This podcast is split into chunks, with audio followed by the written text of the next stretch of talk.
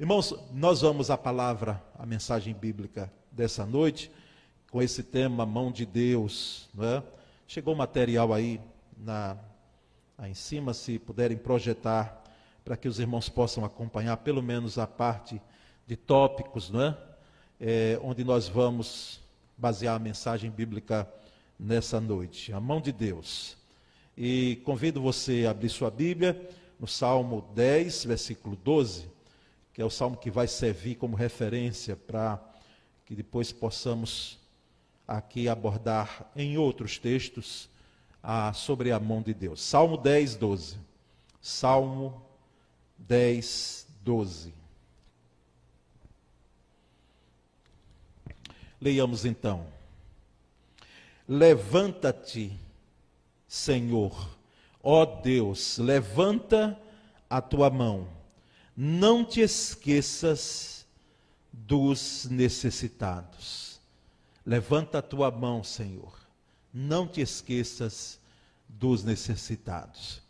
Irmãos, na realidade, há um jogador de futebol, e eu não quero aqui citar o nome dele, mas já falecido, é?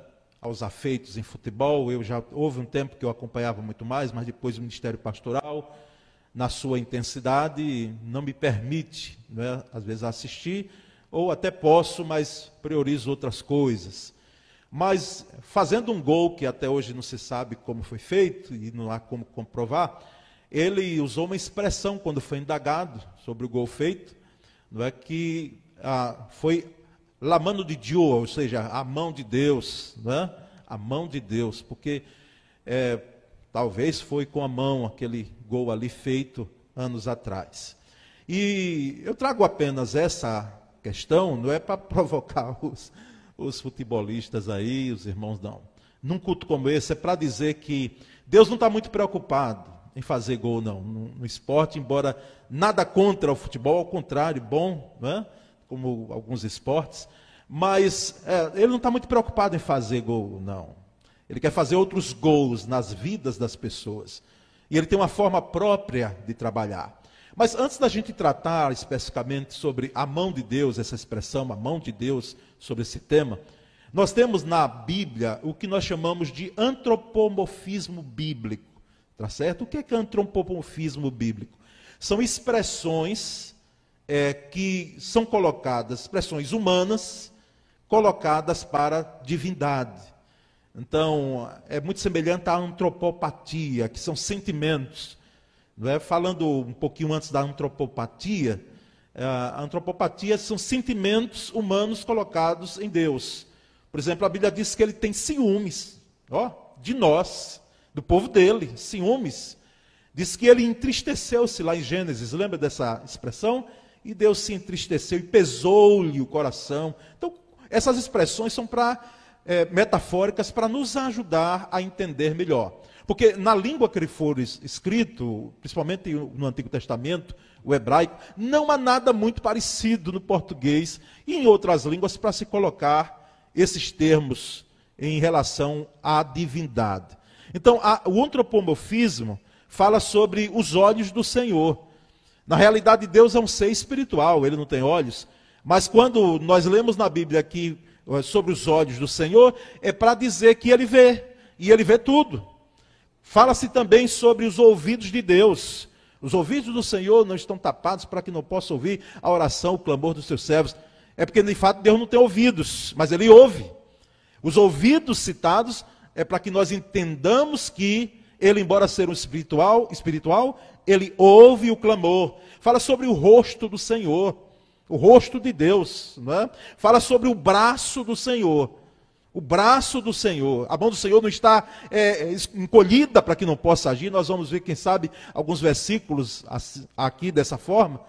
Então, o braço do Senhor, na realidade, Deus não tem braço, mas é para dizer que ele age. E quando faz menção do braço, faz questão de dizer a mão direita. Porque, embora os, os esquerdos, né, os canhestros, como diz, são habilidosos. E na Bíblia tinha um chamado Eude, que tinha uma habilidade enorme como esquerdo.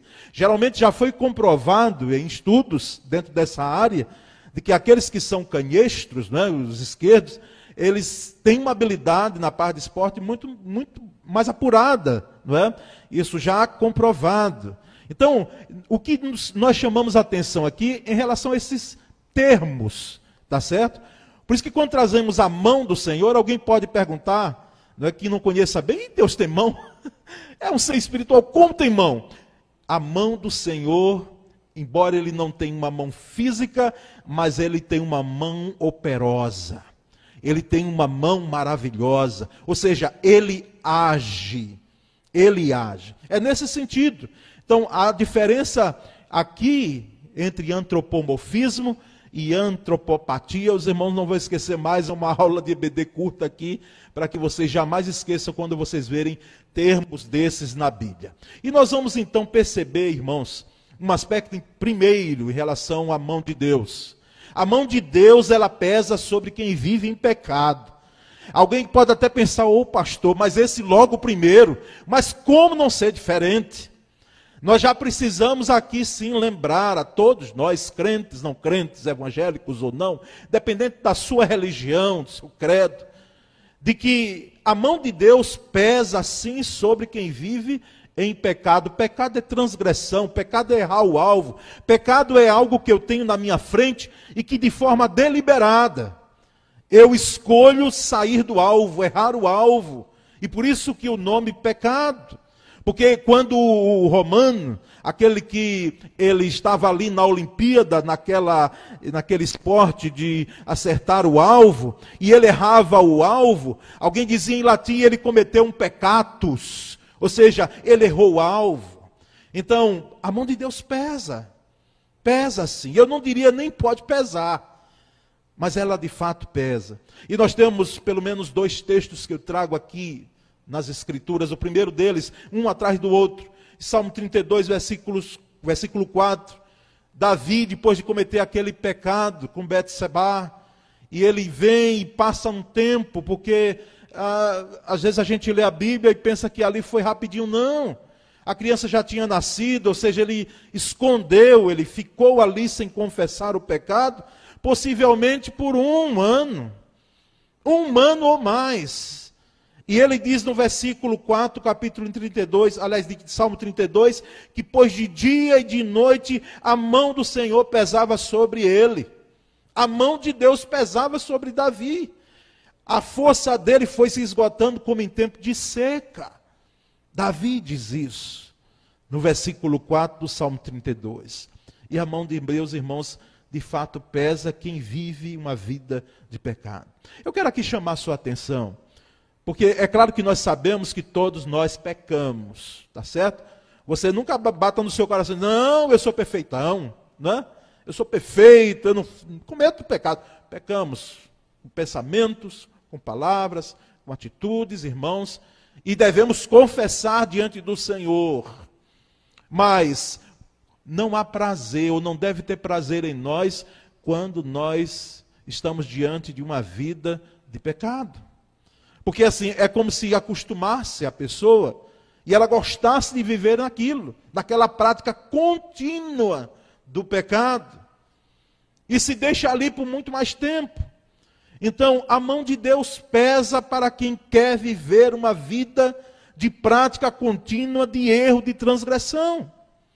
Não tem como ser diferente. E o remédio para isso, no Salmo 32, no versículo 5 em seguida, o próprio Davi, ele disse: Então eu reconheci. Em outra versão tem: Então eu confessei-te o meu pecado e não encobri as minhas culpas. Eu disse: Confessarei as minhas transgressões ao Senhor e tu perdoaste a culpa ou as culpas do meu pecado. Confessar. Por isso que bem diz a Escritura sagrada que aquele que confessa e deixa alcançará misericórdia. Veja, confessar, deixar, não adianta só confessar e chorar, não é? E se muitas vezes até se emocionar ao extremo, dizendo, mas nunca, Senhor, vou fazer. O que Deus de fato quer para o nosso próprio bem. Não é para o bem de Deus, não, porque de Deus nada, Deus nada precisa. É para o nosso bem, é para a nossa felicidade, como vezes, às vezes as pessoas deem. Porque se você sair perguntando à torta e à direita agora o que as pessoas mais querem na vida, Você vai ouvir, quem sabe, eu quero ser feliz. Eu quero ser feliz, eu quero ser feliz, eu quero ser feliz. E nós sabemos que aquele que confessa e deixa, ou seja, aquele que confessa e abandona, não tenha prazer numa vida de transgressão. E aqui eu não vou nominá-las, porque cada um sabe onde é o seu calcanhar de Aquiles, não sabe?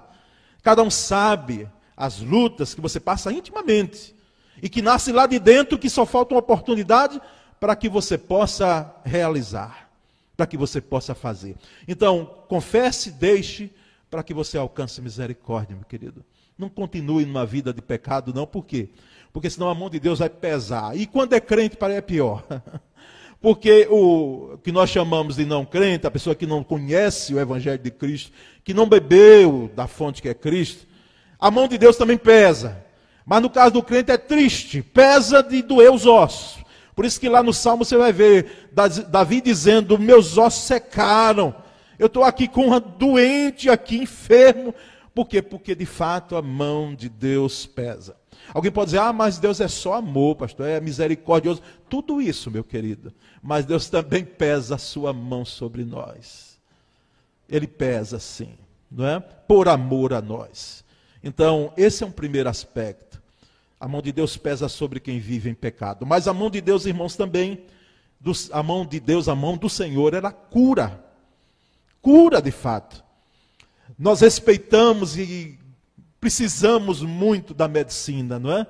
Das ciências médicas. Eu jamais quero ouvir, pelo menos no membro da primeira igreja, dizer, não, essas coisas assim, é orar mesmo, e jejuar e, e o Senhor vai curar. Não precisa ir para médico, não precisa fazer mais nada, não precisa cuidar. Faz isso não, meu irmão, em nome de Jesus. Porque Deus colocou isso aí como uma ferramenta a serviço dele, não é? É, a medicina é uma ferramenta nas mãos dos homens para nos abençoar. Mas nós sabemos que ela tem os seus limites. Tem. Como toda ciência, ela não é pleno potenciária. E, de fato, então, cremos sim num Deus que cura além da medicina. Cura sim. E essa mão do Senhor, ela age em determinadas situações da nossa vida para curar. Ela não cura todos, mas ela cura.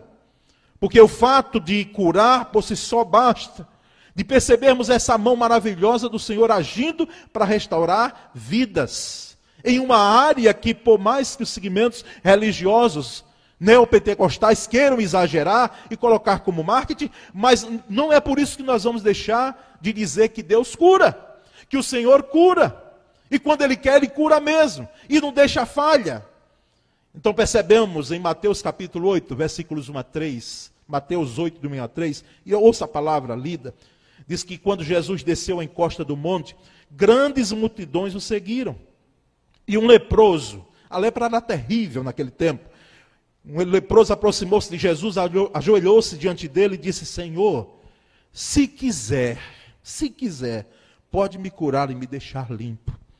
Jesus estendeu a mão, a mão e tocou nele. Eu quero, respondeu Jesus. Seja curado e fique limpo. E no mesmo instante o homem foi curado da lepra. Quando Jesus quer, ele faz assim. O que me chama a atenção, eu não sei o nome desse leproso. A Bíblia não colocou o nome dele. São os anônimos das Escrituras, que nos trazem lições maravilhosas. Mas uma coisa sabemos, ele usou uma frase que é importantíssima, ou frase abençoadora, que todos nós devemos usar quando oramos, embora tenhamos fé. Senhor, se o Senhor quiser, o Senhor pode me curar se quiser, pode. Ou seja, esse homem não apenas estava fazendo ali uma afirmação, ele está dizendo: Senhor, eu creio que o Senhor pode me curar. Eu creio plenamente, se o Senhor quiser fazer, estou aqui, estou precisando. Então, irmãos, a mão do Senhor era a cura. Era cura. Eu louvo ao Senhor porque pessoas dessa igreja, irmãos aqui nossos, eles experimentaram cura do Senhor. Cura do Senhor em determinada área de sua vida em determinada enfermidade. E nós cremos num Deus que cura com a sua mão poderosa. E o texto diz que Jesus, então, estendendo a mão dele, ou mão curadora, restauradora, aquele leproso ficou limpo. A vida daquele homem jamais foi a mesma. Porque os leprosos, eles viviam distantes da sociedade, viviam em leprosários, numa condição assim terrível de reclusão. Na época, quando eles eram vistos no meio da comunidade, eles andavam, alguns até, e eram obrigados a andar, com um tipo de avisos, de sinos, de, de algo que denunciasse que ele estava passando ali, para que as pessoas corressem dali e não tivessem nem o contato um pouco mais de perto. Então, nós percebemos então, irmãos, nesse texto e tantos outros da palavra, que a mão do Senhor cura. A mão do Senhor pesa sobre aquele que vive uma vida de pecado, mas a mão do Senhor ela cura. Ela cura. Senhor, se nessa noite o Senhor quiser curar, se o Senhor quiser estender a sua mão aqui sobre vida de gente que está necessitando de cura física, faz isso, Senhor. Faz isso porque nós cremos. Nós cremos, nós somos batistas e cremos. E por sermos batistas que cremos mais ainda num Deus que cura quando Ele quer. Mas há um terceiro aspecto, irmãos, em relação à mão de Deus, é que a mão de Deus fortalece. Olha que coisa boa. A mão de Deus fortalece. Irmãos, nesse, dia, nesse tempo aí, esses dias atrás, não é? diante da, dessa reclusão, dessa quarentena, é? e com a sintoma gripal, teve dia que eu tentei levantar e cadê a perna? Não tinha força. Não é? E pus força a mais, a gente conseguiu, conseguia levantar, porque é como se as pernas sumissem. Não tivesse sustento. E depois foi cada dia melhorando, melhorando, melhorando. E nada melhor que quando você está fraco, você ser fortalecido. A mão do Senhor, ela fortalece, nós temos isso em Isaías, um dos textos apenas. Isaías 41, versículo 10. O profeta Isaías, ele levanta a sua voz e ele diz: Por isso não tema, Israel, pois eu estou com você, não tenha medo, pois sou o Senhor, seu Deus, eu o fortalecerei e o ajudarei, eu segurarei com a minha mão direita vitoriosa. Em outra versão, eu segurarei com a minha mão direita poderosa eu fortalecerei, não temas. Hoje, irmãos, nós vivemos num mundo de medo. A realidade é essa. Há muito medo e as pessoas, de certa forma, estão, de certa forma, estão corretas. Porque nós temos hoje uma periculosidade muito grande. Até numa cidade pequena como Aracaju, uma capital, onde não há um índice tão grande, mas as nossas casas, como já fiz menção em outro momento aqui, elas são cheias de grade. Às vezes a gente, quando assiste filmes onde as casas são verdadeiros jardins, eu não sei se você tem o mesmo sentimento, eu digo, meu Deus, como é diferente. A gente vive hoje cercado com cercas elétricas, com grades em nossas casas, e não tem como ser diferente. Porque você pode sair, quem sabe, no dia, e quando volta no outro dia, está lá tudo limpo e bagunçado. E nós percebemos então, irmãos, que essa força que Deus concede aqui, ela passa justamente pelo a, o aspecto do temor que algumas pessoas têm. Medo. Tem gente que tem medo da vida, tem gente que tem medo da morte, tem gente que tem medo de perder os recursos que tem hoje, tem gente que tem medo de ficar desempregado, tem gente que tem medo de envelhecer, tem gente que tem, fica com medo do que será o amanhã. E nós vivemos então cercados com esses sentimentos. Mas a palavra de Deus para mim e para você sobre a mão de Deus é que essa mão de Deus nos fortalece. A mão de Deus fortalece. Meu irmão, minha irmã, no momento que você se sentir mais enfraquecido, seja na sua fé ou em alguma qualquer outra área da sua vida, busque fortaleza, fortalecimento no Senhor. Busque. Por isso que a Escritura bem diz, o apóstolo Paulo escrevendo: fortalecei-vos no Senhor e na força do seu poder. Então a mão do Senhor fortalece, ela sustenta. Ela diz para mim, para você, não temas, eu estou com você. Ou seja, não estar, você não está sozinho na sua caminhada, na sua trajetória, eu estou contigo. Não tenha medo, porque eu sou o Senhor teu Deus. Eu estou fortalecendo você e ajudo você. E que ajuda maravilhosa. Porque essa ajuda humana, ajuda de um amigo, ajuda de alguém às vezes que a gente nem conhece. Ela é importante para a nossa vida. Você imagine uma, uma ajuda de Deus para mim para você. Que ajuda maravilhosa. Ela vem acompanhada de vitória, de graça, de misericórdia, de tudo quanto é bom para fortalecer a gente. Então, a mão de Deus ela pesa sobre quem vive uma vida de pecado e tem prazer nessa vida. A mão de Deus, ela pode sim certamente nos fortalecer, irmãos. Pode nos fortalecer. Mas há um quarto e último aspecto, é que a mão do Senhor liberta. A mão do Senhor liberta. Ela traz libertação. Liberdade, sim, mas ela traz libertação. E nós percebemos isso em Lucas 13, versículos 10 a 13. Ouça a, a leitura do texto, Lucas 13, de 10 a 13. Certo sábado, Jesus estava ensinando numa das sinagogas, e ali estava uma mulher que tinha um espírito que a mantinha doente. O espírito a mantinha doente. Havia 18 anos. Em outras palavras, aqui possivelmente a enfermidade existia, mas havia demônio que pegava a carona da enfermidade. Nem toda enfermidade tem isso, mas é dessa mulher tinha.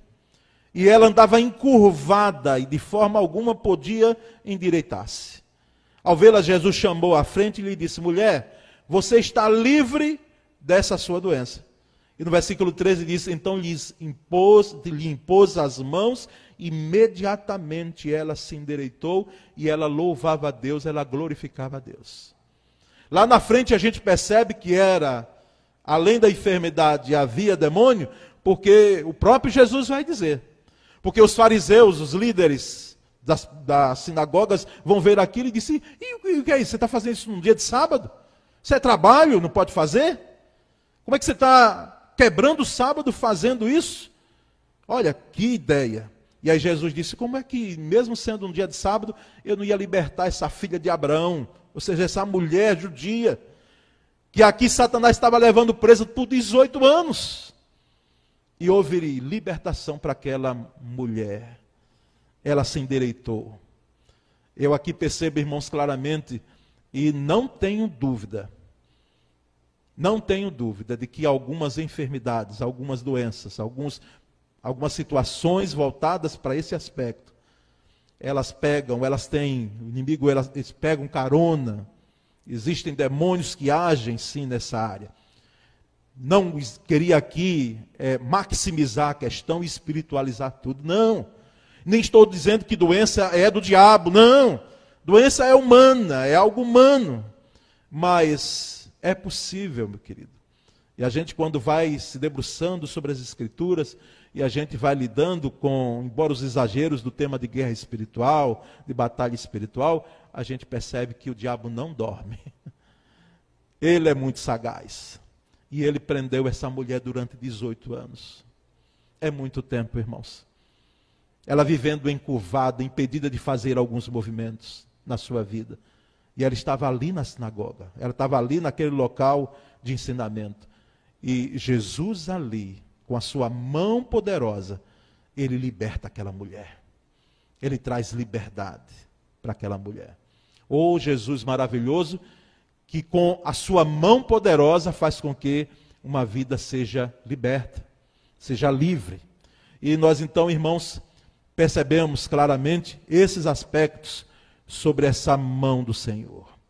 Eu entendo plenamente, irmãos, que esse agir do Senhor, situações na nossa vida, quem sabe até pontuais, mas fundamentais, e cabe a nós entendermos, muitas vezes, ou procurarmos entender, as formas de Deus, ele levantar o seu braço e agir, ou muitas vezes até reter o seu braço e ficar para nós em inatividade. Mas quando Deus levanta o seu braço, estende o seu braço, sempre há um milagre, sempre há algo maravilhoso acontecendo. Isso a gente não deve esquecer. Então sejamos todos nós sustentados, meus queridos. Continuemos sustentados por essa mão de Deus essa mão do Senhor. Eu não, teve, tenho dúvida, irmãos, de que em algum momento da nossa vida, mais de um. Essa mão, ela se fez presente, nos livrando, nos dando graça, nos dando força, nos dando ânimo, trabalhando conosco para que nós possamos confessar e deixar algum pecado, abandonar de fato e sermos fortalecidos nele. Nós vamos cantar, então, um cântico e eu voltarei depois orando com vocês, meus irmãos. E que a mão do Senhor, ela seja sobre cada vida aqui, não é? trazendo aspectos esses e outros que nós temos nas Escrituras. Mas cantemos e eu voltarei orando então. Tudo que eu quero está em ti, toda a minha vida eu entrego, pois não há outro além de ti. Tudo que eu possa conquistar não se compara a tua presença, nem ao prazer de te adorar. Dias vêm, dias vão, e em meu coração só aumenta o desejo de te encontrar agradecido eu sou pelo que já recebi, mas não estou satisfeito. Eu quero te conhecer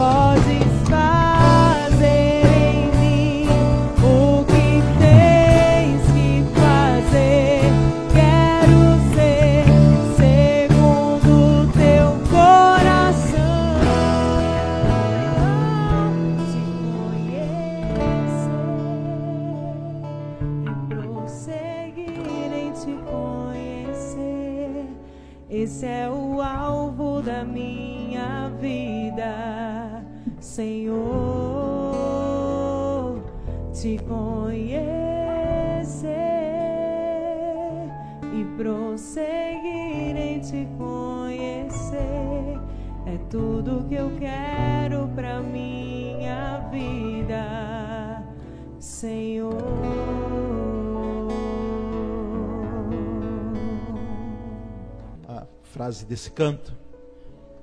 Eu quero sentir as tuas mãos. Eu quero contar uma história rápida, bem rápida, que você conhece, quem é crente sabe. Não era permitido ao, aos reis de Israel fazerem recenseamento, ou seja, contagem de homens de guerra.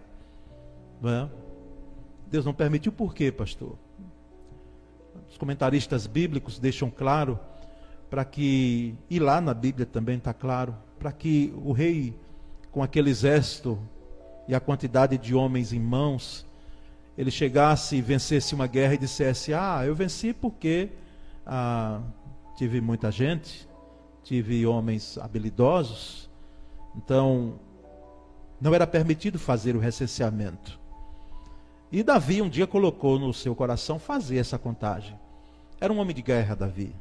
Ele conquistou muito, expandiu o império de Israel. E por mais que os seus auxiliares, inclusive Joabe, seu primo, que era comandante do exército dele, disse: Meu rei, não faça isso. Porque eles sabiam que não era permitido. Que Deus não se agradaria com isso. Para que depois o rei batesse no peito e disse: Eu vou vencer porque eu tenho mais. E a gente sabe que não é assim. Não é? Nem sempre a maioria vence. Não é? A maioria é bom você ter mais, nem sempre vence. Na Bíblia a gente tem algumas coisas assim que quando Deus está no meio não acontece como a gente pensa ou como se pensa. Não é? Então, o que é que aconteceu? Teve. Davi colocou. Você conhece gente teimosa? Conhece alguém teimoso? Foi Davi.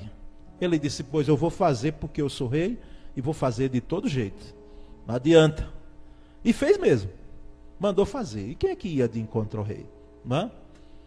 Irmãos, aquilo ali não teve outra senão o efeito de consequência.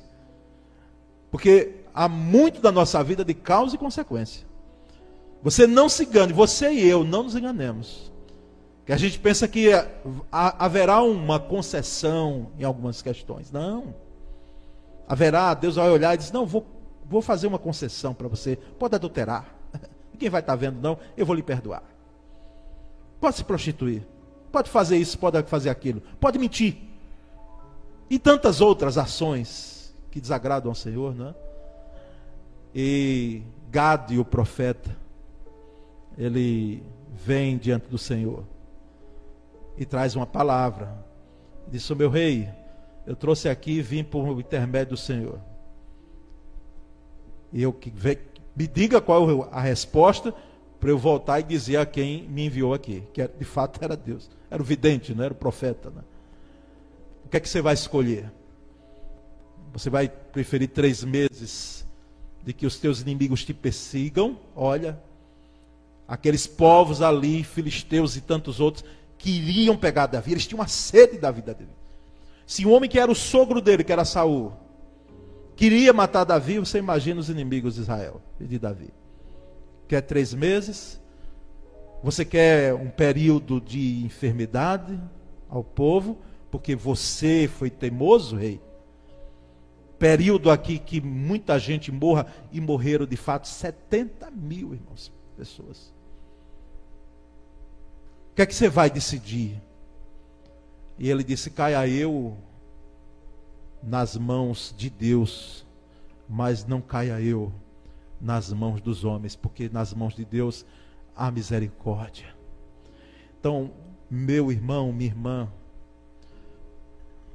caia nas mãos de Deus, se jogue nas mãos de Deus. Se jogue nas mãos de Deus. Eu já fiz menção aqui de um exemplo particular. Que quando minha filha era pequena, hoje está já adulta, a Poliana, mas era pequena, numa altura um pouco menor do que isso aqui, que numa casa onde morávamos. E ela gostava de vir correndo e eu a segurava nos braços. De início ela parava. Mas depois ela percebeu que eu segurava, eu não fazia pegadinha com ela. Ai de mim para minha filha se esborrachar no chão. Eu segurava. Não é? Eu segurava, eu segurava, eu segurava. Ela não lembra disso. Mas nós brincávamos ali um pouco daquilo. Assim é o Senhor. Não tenha receio de jogar-se nas mãos poderosas dele. São mãos que pesam de, pesam de fato na mão de que quer viver uma vida de pecado, mas são mãos que curam, são mãos que fortalecem, e são mãos que trazem libertação. Libertação. Alguém precisa nessa noite, aqui neste lugar, abandonar uma vida de pecado? Não espere para amanhã, não. É hoje, é agora. Não se iluda. É agora. Diz assim: eu quero romper. Eu quero sepultar. Eu quero deixar e não ter saudade. Eu quero largar. Eu preciso largar. Faça isso. Como disse o pensador cristão, para que o pecado não lhe desmascare. Para que aquilo que é escondido venha à tona. E depois você sofra mais e faça sofrer. Pior, faça sofrer gente que ama você. Então larga agora, sem receio. Rompa. Corte, sem pena. Arranque pela raiz. Arranque. Segundo, a mão do Senhor cura. Tem gente precisando de cura aqui, Senhor. O Senhor tem o poder de curar.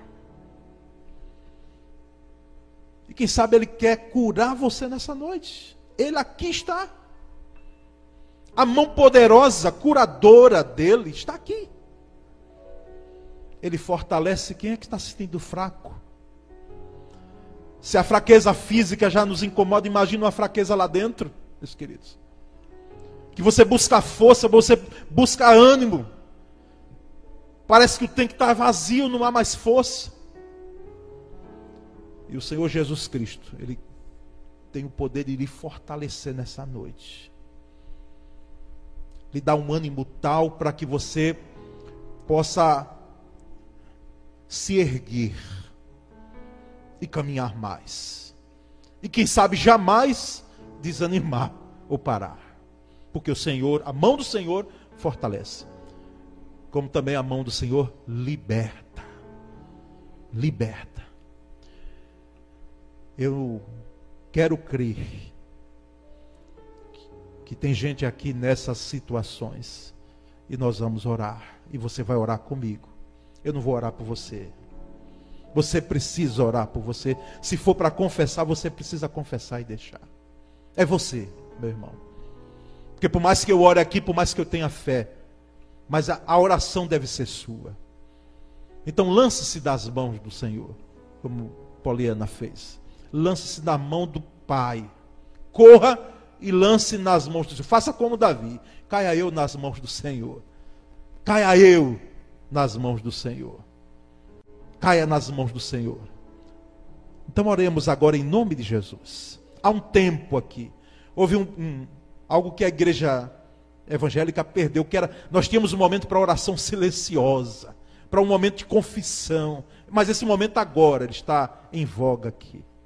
Ore ao Senhor.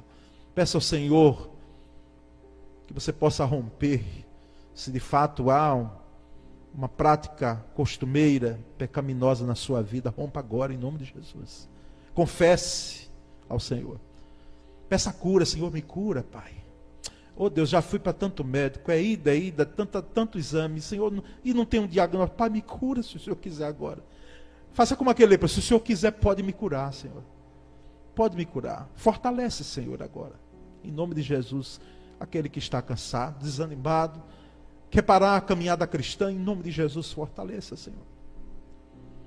E traz libertação, porque tem gente, quem sabe, que não percebeu que existe um demônio pegando carona, não apenas numa enfermidade, mas em um comportamento.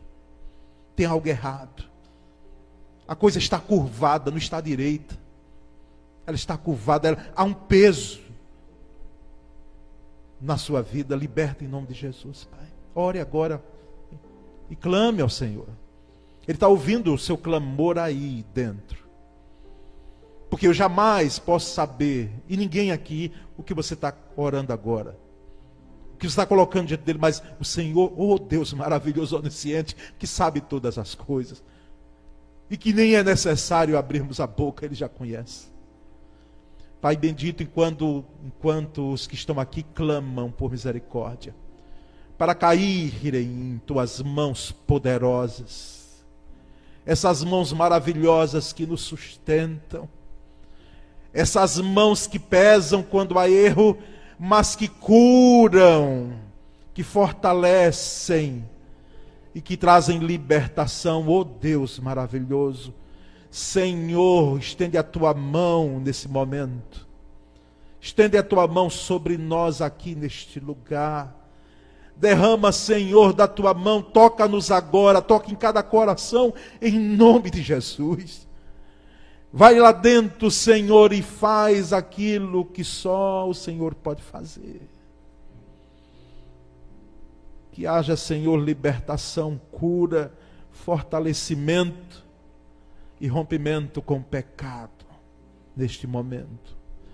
Nós visualizamos pelos olhos da fé isso acontecendo aqui em vidas que estão aqui presentes. E haverá glorificação do teu nome como aquela mulher que liberta e ficou perfeita, não mais encurvada, ela glorificava, ela louvava ao Senhor. Aceita todo o louvor de toda a glória do teu povo nesse lugar. Muito obrigado, Senhor. Porque nós sabemos que a tua mão poderosa ela está agindo e agiu em vidas aqui neste lugar. Nós oramos e agradecemos. Em nome de Jesus Cristo. Amém. Glória a Deus. Graças a Deus.